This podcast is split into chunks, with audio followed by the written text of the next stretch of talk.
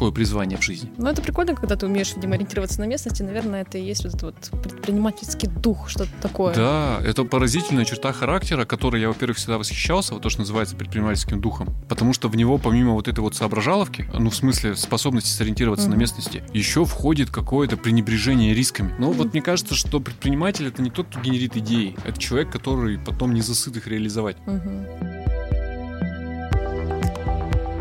Приветики, конфетики. Салютики, абсолютики. Я опять попал в твою ловушку. Зачем? Не знаю. Ну что ж, вы слушаете подкаст «Дима, что происходит?» Да, это такой подкаст, который делает редакция 66.ru примерно раз в неделю, как правило, раз в неделю. Всегда, почти. Да. Меня зовут Дима Шлыков, я главный редактор 66.ru. А меня зовут Влада Ямщикова, я журналист 66.ru. На случай, если вы вдруг к нам впервые присоединились. Здравствуйте, во-первых. Да, ну здорово ли что? Приветики, конфетики, это здравствуйте, да, во-первых, привыкайте. Э, здесь так всегда. А во-вторых, стоит пояснить, что же это за подкаст такой. Мы журналисты, мы работаем в редакции довольно традиционного медиа и обычно складываем буквы в предложения, люди эти буквы читают и радуются. Ну или огорчаются смотря какую эмоцию мы хотим в них возбудить. Какие коварные. Да, но, как вы поняли, у нас есть подкаст, в котором а, мы рассказываем о людях, событиях, явлениях, э, о чем-то очень интересном, о чем мы в том числе и пишем, а иногда и не пишем. А, но что, как нам кажется, вы могли упустить в информационном шуме. А во-вторых, мы еще подумали, а, мы, конечно, такие молодцы и складываем буквы в предложение, но вдруг вам интереснее эти буквы не читать, а слушать, и чтобы эти буквы превращались в звуки, например. И это как минимум проще. Можно делать что-то другое, спортиком заниматься, готовить да. еду. Шашлычок вертеть на мангале. У нас сегодня прям такой классический Дима, что происходит, вот максимально, вот как он стартовал. Да, ну мы иногда просто гостей зовем. Да. Один раз прям радиоспектакль Влада сделала, да. прости господи. Было классно. Да. Но сегодня у нас такой классический вариант. Мы вдвоем. И у нас сегодня тема как раз-таки из наших написанных текстов, которые вы могли не прочитать, например, до конца, потому что там много букв достаточно. Совершенно зря, я считаю. Да, но он того стоит, поэтому мы про него и расскажем. Да, речь идет о довольно эпичном тексте Михаила Витальевича Старкова про менял. Не про менял, как глагол, да? Менялы. Звучит довольно грубо сейчас, но это довольно четкое определение людей, чья профессия образовалась там где-то в районе 92 -го года. 1900, да. если что, на всякий случай. Ни на что не намекаем, но вы сейчас поймете, что есть легкая, так скажем, вероятность, что эта профессия снова будет довольно востребована. Хотя нигде на это не учат, люди получали опыт Из а, жизни. на ходу, да.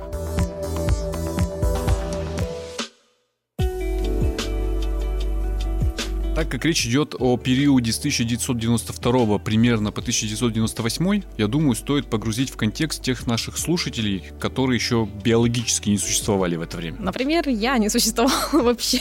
Например, ты. Речь идет о периоде времени, когда в стране не было денег. Не как сейчас, когда в обменниках нету евро и долларов, а когда вообще никаких денег нет практически, в том числе там старых добрых рублей. Представить это довольно сложно, но нужно понимать, что тогда случился слом эпох. Закончился закончился Советский Союз и началась Российская Федерация. А у Советского Союза была интересная особенность. Он был государством социалистическим, свободного рынка в нем как будто бы не было, а если был, то был нелегальный.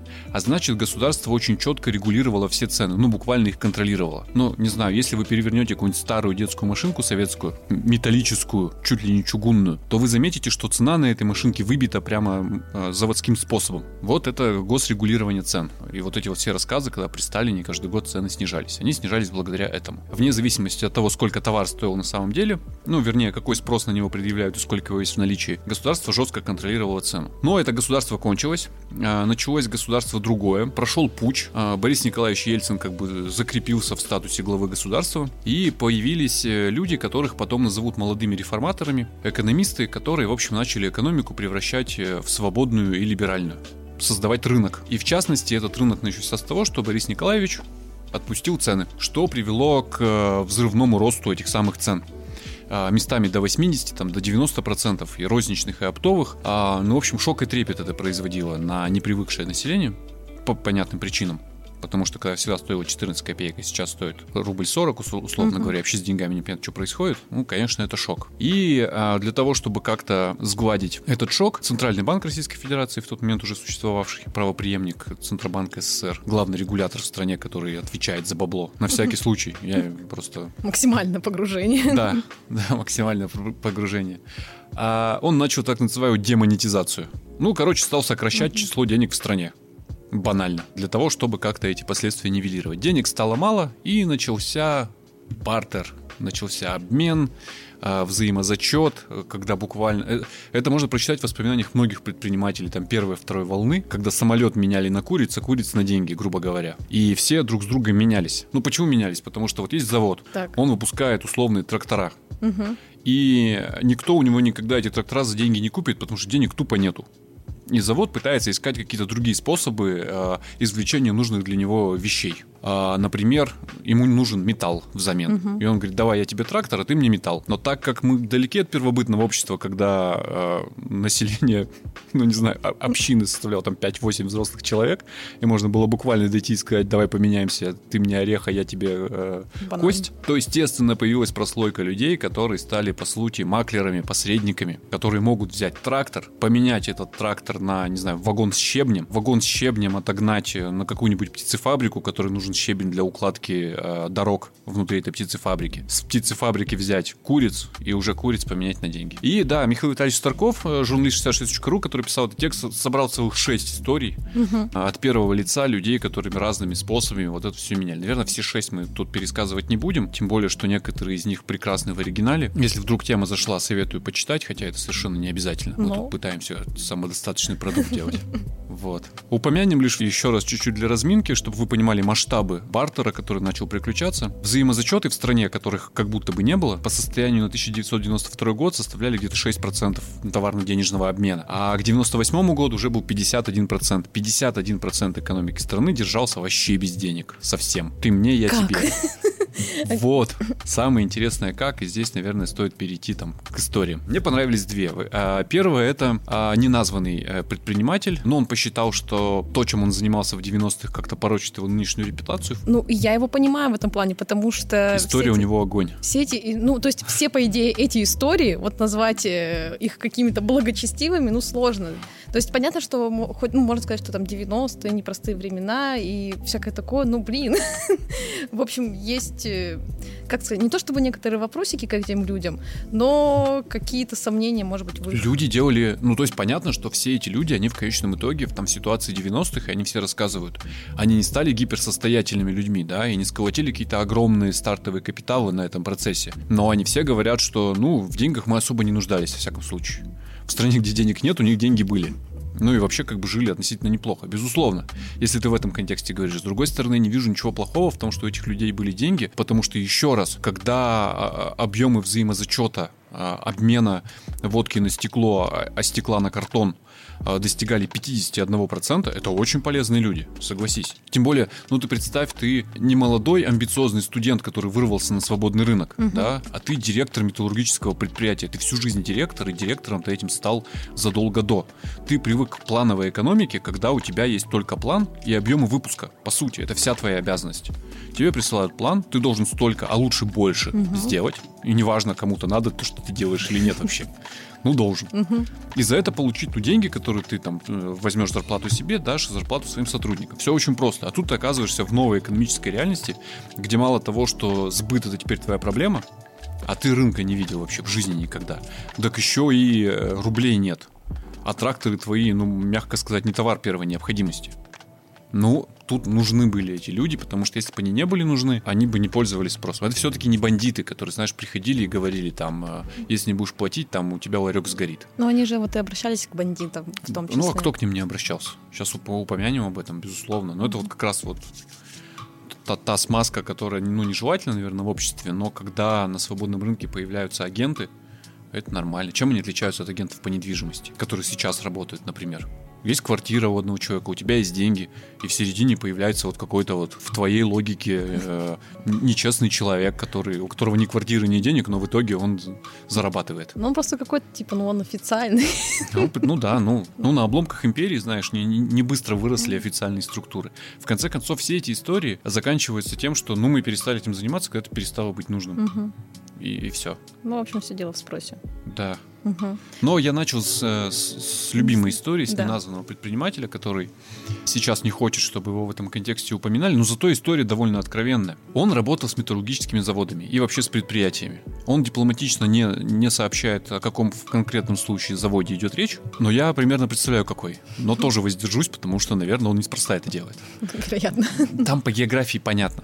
А, можно установить, что это завод в Екатеринбурге, который находился относительно недалеко для знающих людей от железнодорожной ветки. В этом нету ничего угу. удивительного, потому что железная дорога шла к любому заводу. Я сейчас не сузил круг поисков. А с другой стороны, к довольно крупной, скажем так, железнодорожной станции, на которой в том числе стояли железнодорожные вагоны. Угу.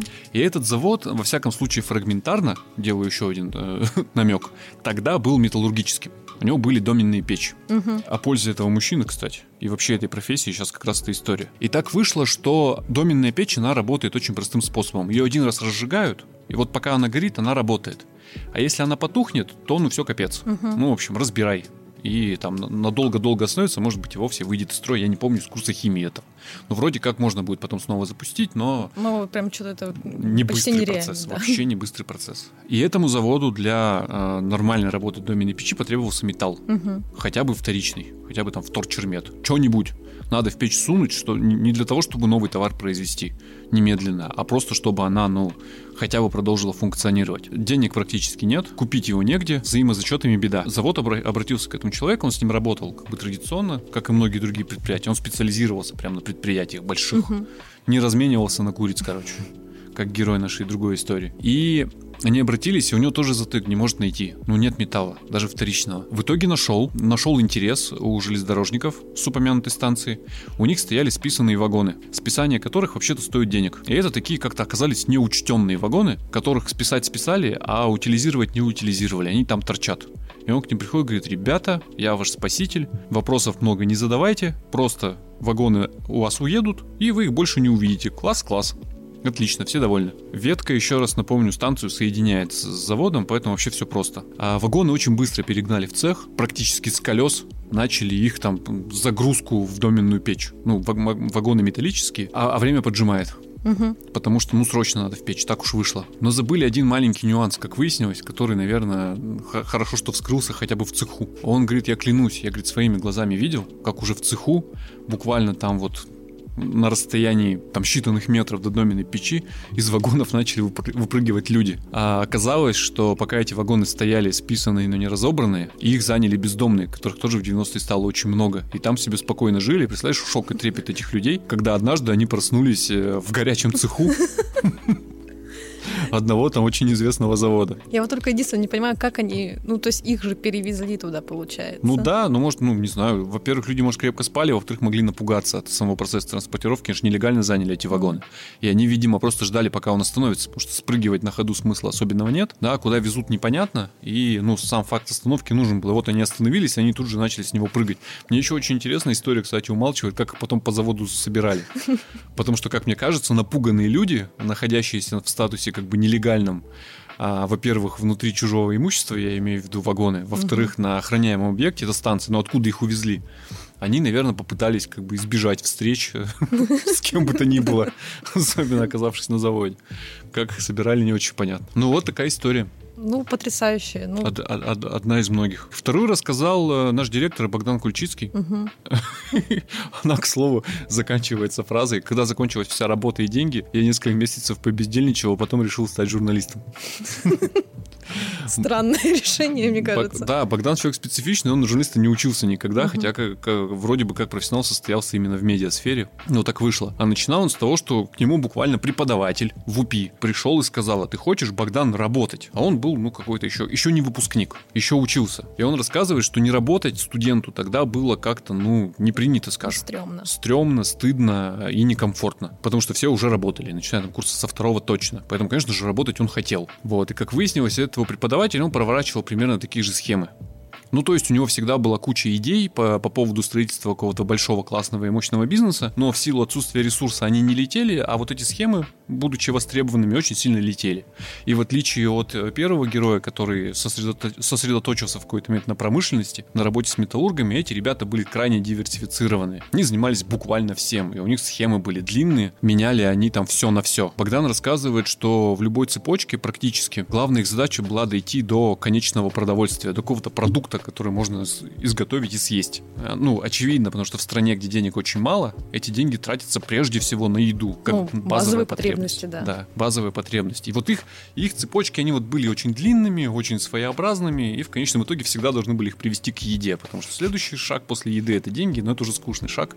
Там буквально продаешь и все. Спрос есть. И деньги живые есть.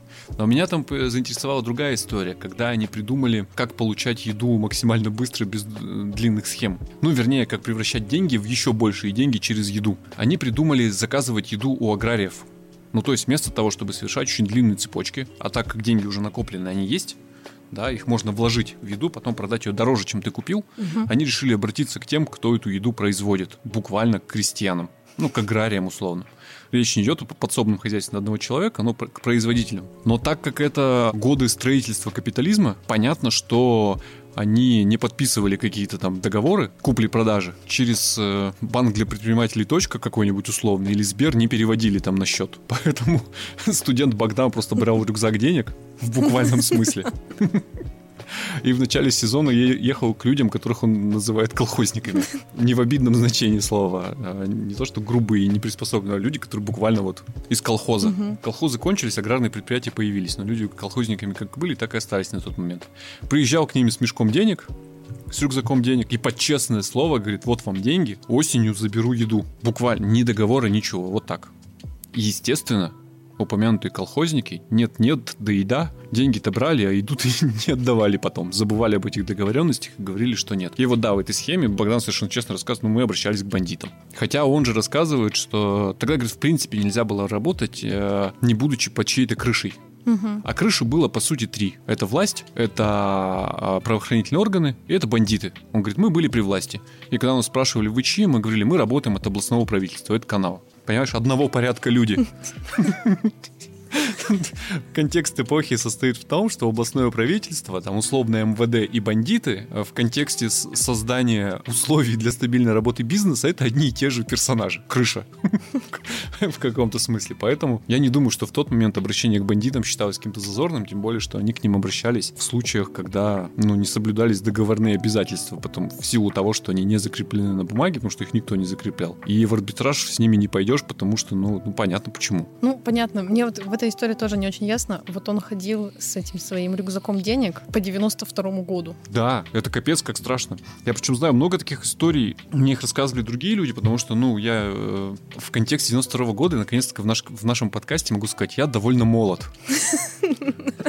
Ну, ну. Я довольно молод, и мои знакомые, которые, ну, из ближнего круга, которые чуть старше меня, они все равно этот период застали не в первых эшелонах инициативы.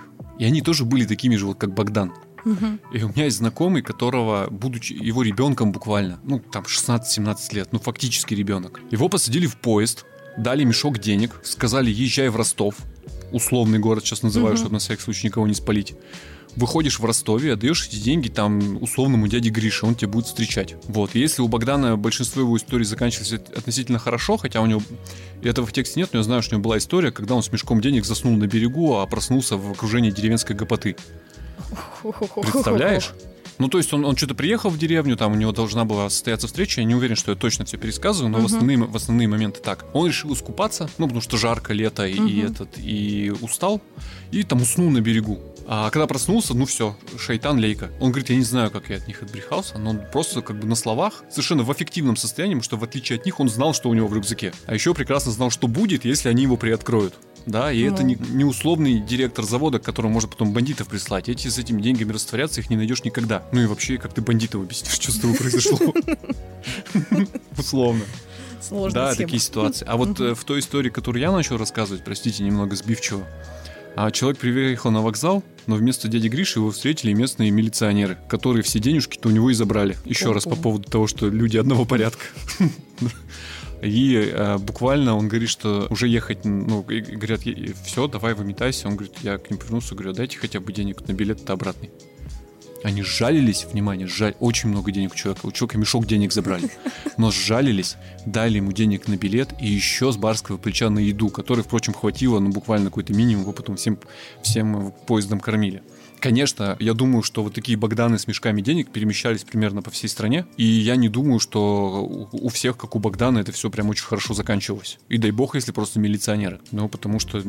Просто бандиты из другого города и все. Я один раз ходил с рюкзаком денег. Один раз в жизни. Это, были, это были вообще никакие не 90-е. Угу. И пройти мне нужно было три квартала. Это было очень страшно, неописуемо. Мне до сих, ну, до сих пор как-то не по себе. Э, причем я понимаю, что я иду пульс просто чувак с рюкзаком. И никто не знает, сколько и чего у меня там. Но я-то знаю, и мне капец как страшно. Если, не дай бог, там что-то с ними случится. Вообще жесть. А, а как, как можно было сесть в электричку и поехать в Нижние Кузяки за зерном? Это вообще капец. Ну, правда, это прям что- что-то из Ведьмака. Удивительные, в общем, времена. Да. Мне еще понравилась в этом тексте история. Э, я ее, может быть, не смогу очень классно пересказать. Э, Владимира Салаварова, который на с УЗТМ работал. И они там тоже, у них были сделки с Китаем и Монголией в юанях. Вот. Да, и да, потом, да. ну, типа, тоже денег нельзя было как-то перевести в страну. И они брали собачьими шубами. Ну, потому что собачьи шубы довольно ликвидная как бы ерунда, которую потом можно довольно быстро продать, да. Да, ну, потом так описывает, что он привозил это потом сюда, э, в гостиницу Мадрид у них там был офис, типа, и там стоял вот все эти шубы и соответствующий запах когда э, слово шубохранилище имело прямое значение. У них в буквальном смысле было шубохранилище без метафор. Вот. А еще мне понравилась история Олега Наньева, ну, в плане того, что, ну, чувак сейчас как бы ресторатор, все дела. Ну, я как бы его только так и знала. А он там какие-то бензины, цементы доставал вот в эти 90-е, тоже какими-то непонятными схемами. Надо сказать, что я свою профессию журналистскую начинал э, в бизнес-созданиях. Вот, и одно из них, э, с которым я немножко сотрудничал, э, ныне, к сожалению, покойный бизнес и жизнь, оно было таким лайфстайловым изданием, и там люди довольно откровенно рассказывали о себе и о своем становлении. могу сказать, что ну, практически все так начинали. Угу. Так или иначе, с купи-продай начинали все, а в контексте, когда купи, э, это, конечно, купи, но только не за деньги, а за шубы. И продай, это, конечно, продай, только не за деньги, а за бутылки водки ну, все примерно оказались э, в этой ситуации, во всяком случае, из людей, знаешь, из людей волны, которые пропустили вот эти вот аукционы на, залоговые аукционы на приобретение различных норникелей. Не будем сейчас, это вообще отдельная эпоха. Э, для слушателей, которые не знают, в общем, можно ограничиться этой фразой. А те, кто знает, уже и так все поняли. Ну вот люди, которые следом за ними пошли, да, когда, грубо говоря, по большому счету имущество свободного, вот такого бывшего государственного, никому не нужного, а, которое можно взять, а, потому что ты успел оказаться как бы в нужное время, в нужном месте и сориентироваться в ситуации. Его уже не было. И они все так или иначе купи-продай. История Евгения Чичеваркина. А, хороший журналист э, однажды взял и написал про него целую книгу а, Чичеваркин Евгений, где гений выделены отдельно, но не суть. Вот, угу. ну, я думаю, многие читали эту книгу. Тоже начинал с того, что сникерсами торговал на, на базаре. А потом точно так же самолеты менял на рельсы, а рельсы на щебень. И это, это прям типичная история любого российского предпринимателя вот той волны. Ну, с этого все начинали. Да, поэтому в тексте такие разные персонажи. Там бывший э, заместитель министра, на минуточку, директор, на мой взгляд, лучшего издания в Екатеринбурге, да, ну, журналист по факту, угу. а, ресторатор в той же обоими, владелец аптек, там был, ну, понятно, что все они так или иначе потом э, это конвертировали в какой-то другой бизнес, потому что нужно было этим заниматься, да, вот Богдан подождал, пока денег не станет, решил стать журналистом, там другие мужчины из этого текста, они, во-первых, в процессе эти деньги вкладывали, кто в недвижимость, кто в те ресурсы, которые посчитает э, более ликвидными, а во-вторых, просто там в жизни определялись, получали предпринимательский опыт, который потом конвертировали, возможно, там в дело своей жизни, и теперь мы их знаем как ресторатора, угу. да, как там э, чиновника или, скажем, как э, владельца сети аптек. Бывшего, правда, ныне.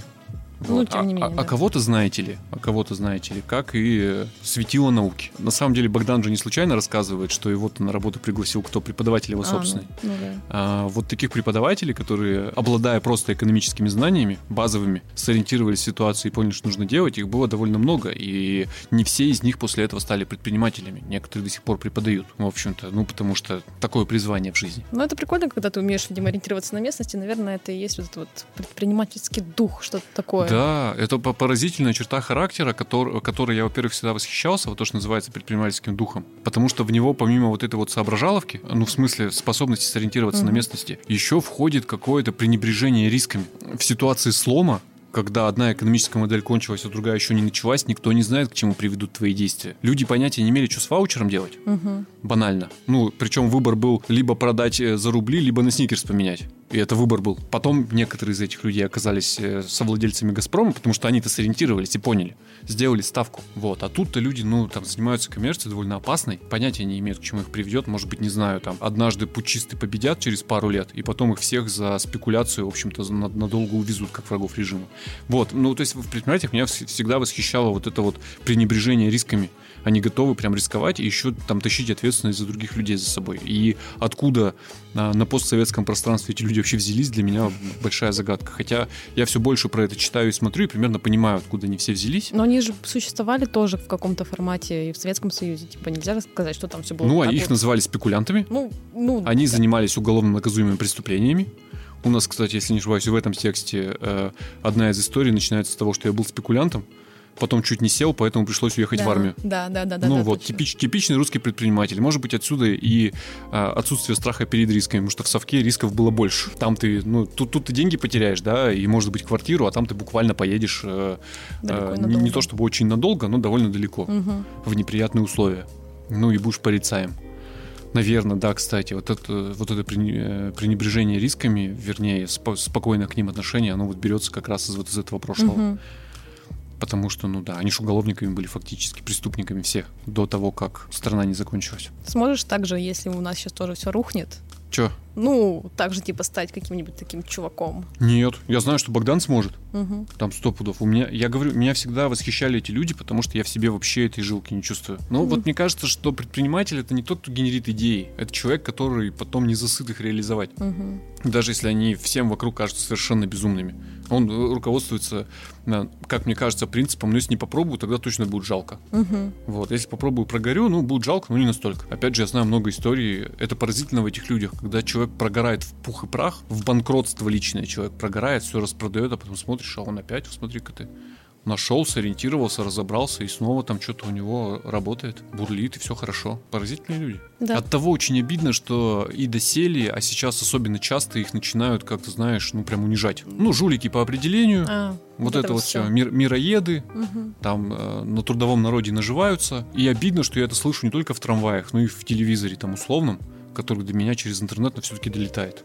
Ну, прям вообще, я не знаю, как, как, как без этих людей вообще существовать будет. Там общество, ну или страна, как хотите, государство. Они же вроде как все, все это делают на самом деле. Ну, вот видишь, как выясняется, нет. Когда я разговариваю там с условными таксистами, я с ними редко разговариваю, но иногда меня там что-то цепляет. И когда они говорят, что ну, начинают называть какого-то человека из радио, да, угу. упомянутого предпринимателя вором, а меня это почему-то цепляет, я спрашиваю, а почему? И знаешь, какая мотивация? Офигительная вообще. Чаще всего мне отвечают, ну у него денег же много. Я говорю, да, но при чем тут это? Они говорят, ну такие деньги объективно, честно не заработать. Я вот всю жизнь пошел как конь. Таксист условная профессия, простите меня, пожалуйста, но ну, понятно, в таком что, контексте да. у меня всегда э, э, общение на эти темы происходит. Потому что, ну, там с близким кругом мы примерно сходимся в понятиях, мы с ними не поспорим по этому поводу. А, а с такими людьми иногда бывает спорю. Угу. Ну, с чужими, по сути, посторонними. Ну, да. И он говорит, всю жизнь работаю, как проклятый, и понимаю, что никогда не заработаю. Значит, угу. честным трудом заработать нельзя. Но, ну, блин, это ж не так. Предприниматель — это человек, который рискнул, сделал не как все, более того, вопреки всем. И это бомбануло. Ну, это, это история успеха вообще всех. От, от Генри Форда до, не знаю, э, Евгения Чичваркина. Пожалуйста. Они все просто заполняли те ниши, которые были свободны. Сейчас, конечно, ну, наверное, масштаб не тот, потому что э, госрегулирование, ну, возвращается, будем честны. Национализ... Слово национализация в новостях звучит все чаще, и э, госкорпорация вообще часто и давно звучит. Но, ну, тем да. не менее, этот, эта прослойка остается, и они делают много там классных вещей, даже там в нашем регионе. Я не знаю, как можно называть как бы э, вором, жуликом и мироедом, например, господина Окунева, который э, в какой-то момент купил совершенно загибающийся, полумертвый, угу. но при этом э, почти градообразующий Талицкий завод, а сейчас Талицкий завод по объемам выпуска может конкурировать только с Ирбитским. А все Даноны, как известно, свернули производство и свалили. Ну что, вот, ну как это? Ну, молодец, наверное, он заслуживает того, чтобы в его кошельке было денег больше, чем у меня. Ну, сто пудов, гадалки не ходи. Ну, их так можно перечислять. Ковпак упомянутый. Ну, вот человек, по сути, ну, понятно, он всю жизнь в торговле, да, он, он как личность состоялся в торговле, но ведь в какой-то момент он сориентировался, и он создал э, магазины там, где ну, все советские магазины э, умерли. Короче, ну, странная дискуссия, я удивляюсь, когда она разгорается, потому что для меня предприниматели, э, ну, это прям лучшие люди страны. Ну что, тогда на этой замечательной, потрясающей ноте мы будем, наверное, завершать на сегодня. Да, а то и так заболтались. Не, нормально все. Хорошо. Вообще в сторону куда-то ушли. Эх, старые добрые подкасты без сценариев, обожаю. К сожалению, мы видим статистику, мы знаем, что вы их не обожаете, но можно мы иногда себе будем это позволять. Редко-редко. Тем более, что в последнее время мы вас, на мой вкус, прям баловали офигенными гостями. Если вы подключились только что и не знаете, что тут вообще происходит, объясняю. Исполняю главную роль, собственно говоря. Миссию вы, вынесенную в, в заголовок К сотому выпуску. Да, если, если по списку наших э, подкастов вы пролистаете чуть ниже, в любом месте, где вы их нашли, на любой площадке мы выходим, перечислять не будем, это вообще не принципиально. Везде, где есть подкасты, там есть мы. Ну так вот, если вы пролистаете там чуть ниже, вы узнаете, что буквально до того у нас был прекрасный гастроэксперт Яков Можаев. С потрясающими идеями, куда можно поехать в Свердловской области. Чтобы и... пожрать. Да. Ну, вкусно. вернее, как это, я жру, а он наслаждается пищей. И там, да, там есть неожиданные повороты и штуки, которые я не знал, хотя в Свердловской области прожил всю свою сознательную жизнь. Кстати, это вот отсылать к тому выпуску раков в Нижнем Тагиле я не нашла. Не нашла? Да. Обманул? Ну, получается, что, видимо, все-таки я нашла вот эти вот три объявления на Авито. Ага. Вот, а вот так по городу их не найти. Ну, надо, надо будет уточнить у него. Угу. Я, я у него спрашивала, но он как-то тактично промолчал мой вопрос. Мотая еще чуть ниже, вы найдете прекрасный диалог э, с человеком, который пять лет писал книжку про то, как Советский Союз любил Битлз. Его опыт того стоит, потому что он, во-первых, сам битломан, а во-вторых, очень-очень много людей опросил. И он там рассказывает о том, как в Советском Союзе любили Битлз. Там очень много неожиданного. Я ничего из этого не знал, потому что такую музыку не люблю, но это меня не оправдывает. Это важный пласт истории, как выяснилось. Ну да, это культурное Ну и дальше, в общем, вы вот сколько не листаете, во всяком случае, нынешний сезон. Там много всего интересного найдете. У нас там есть психолог, который раз, э, рассказывает, как справиться с паникой, если вдруг она вас обуяла в связи с тем, что вообще вокруг происходит. Не будем подробно останавливаться на этом. У нас есть прекрасный юрист, который рассказывает, как не сесть в тюрьму в новых условиях, если для вас это актуально. А это актуально для всех. А, и в контексте уж совсем э, живой повестки у нас еще специалист, который популярно объясняет, как в случае чего совершенно легально не пойти служить в армию. Или хотя хотя бы пойти служить туда, где в тебя не будут стрелять боевыми угу. со стороны там другого государства. Короче, у нас этих диалогов очень много, особенно в последнее время, и мы заслужили посидеть и просто друг с другом поговорить. Но говорю почему-то только я опять. Мне нравится тебя слушать. Да, но нашим э, слушателям не очень нравится, они меня попрекают за это периодически в комментариях. Кстати, не стесняйтесь, попрекайте. Мы по-прежнему любим, когда вы нам пишете, что с нами что-то не так. Ну или когда с нами что-то так, тоже можно писать. Это по умолчанию приятно всем. Да. Все, заболтался, заткнулся. Пока. До свидания.